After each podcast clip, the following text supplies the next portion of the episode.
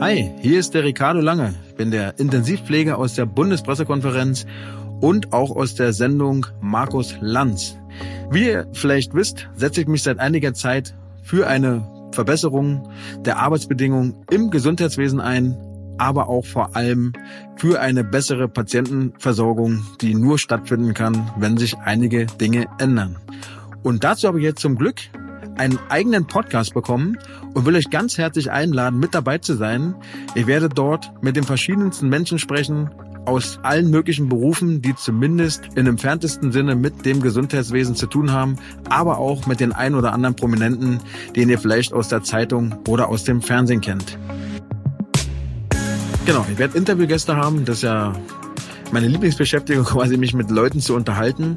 Und wie gesagt, mir ist halt wichtig, dass man ein großes Spektrum in der Gesellschaft abbildet. Also ich werde jetzt nicht nur mit Ärzten sprechen oder nicht nur mit Pflegekräften, sondern mit jedem, der irgendetwas Wichtiges beizutragen hat zu diesem Thema. Also zum Thema Gesundheit, zum Thema Gesundheitswesen, aber auch zur Corona-Pandemie. Mein neuer Podcast heißt Aufwachung. Den Namen habe ich mir überlegt, weil er einfach so doppeldeutig ist. Aufwachraum ist ja so ein Raum im Krankenhaus, wo operierte Menschen wach werden.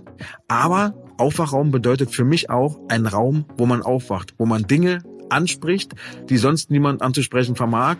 Und mein Ziel von dem Podcast ist einfach, dass der Zuhörer Einblicke bekommt, die er sonst nicht hat und vielleicht das ein oder andere Licht aufgeht und sagt, aha, Mensch, das habe ich so noch gar nicht gesehen oder gar nicht gewusst. Und deswegen fand ich den Namen sehr passend. Aber andere Fachbereiche sind da genauso gefordert, wie zum Beispiel die Rettungsstelle, Psychiatrien und so. Und deswegen würde ich mich freuen, wenn Leute teilnehmen, die eben genau aus diesen Fachrichtungen kommen.